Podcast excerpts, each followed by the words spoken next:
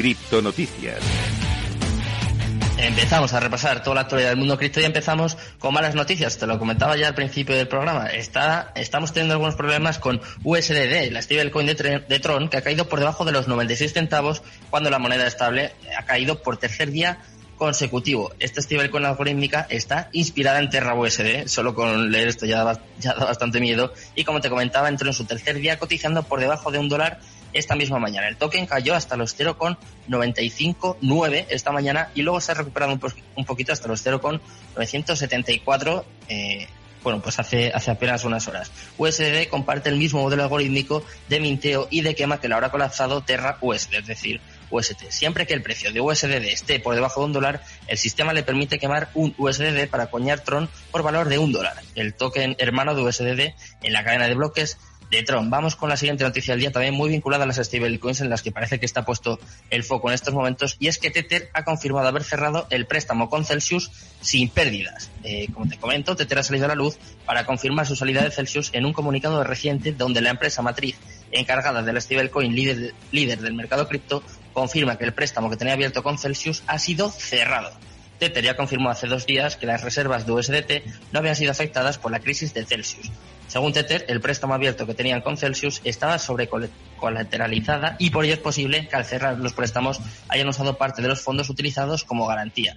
De esta manera, Tether se desmarca de la patata caliente que representa Celsius en estos momentos, aunque eso sí, mantiene aún una inversión que realizaron en los inicios de la empresa, en los inicios de Celsius. Vamos ahora a dar también un poco de, de pábulo a los agoreros. No estoy hablando de Gonzalo Bernardos, aunque ya he escrito algún que, otros, que otro tuit, sino que vamos a hablar hoy de Peter Schiff, el Gonzalo Bernardos estadounidense, diría yo, que advierte ya que Bitcoin se desplomará aún más y además eh, va un poco más allá, recomienda no comprar en esta caída. Como ya sabéis, la gran mayoría de los bitcoiners están en estos momentos tirándose de los pelos y no es para menos. Obviamente la pérdida ha sido profunda y poco advertida además por muchos de los inversores.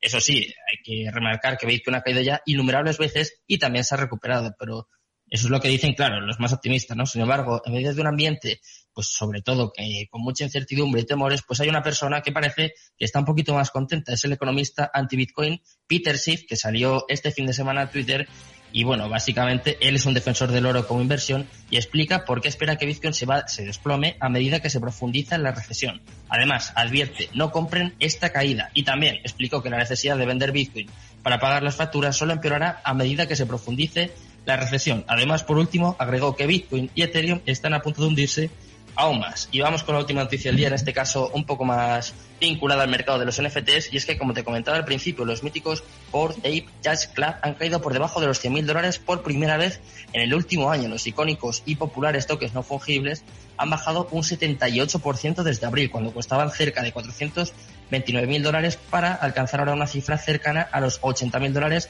en la segunda semana de junio. Los populares diseños de monos basados en Ethereum son una muestra más del desplome del mercado cripto. Bueno, pues ya sabéis cómo está el mercado en el día de hoy, ya sabéis las noticias más importantes a mi parecer.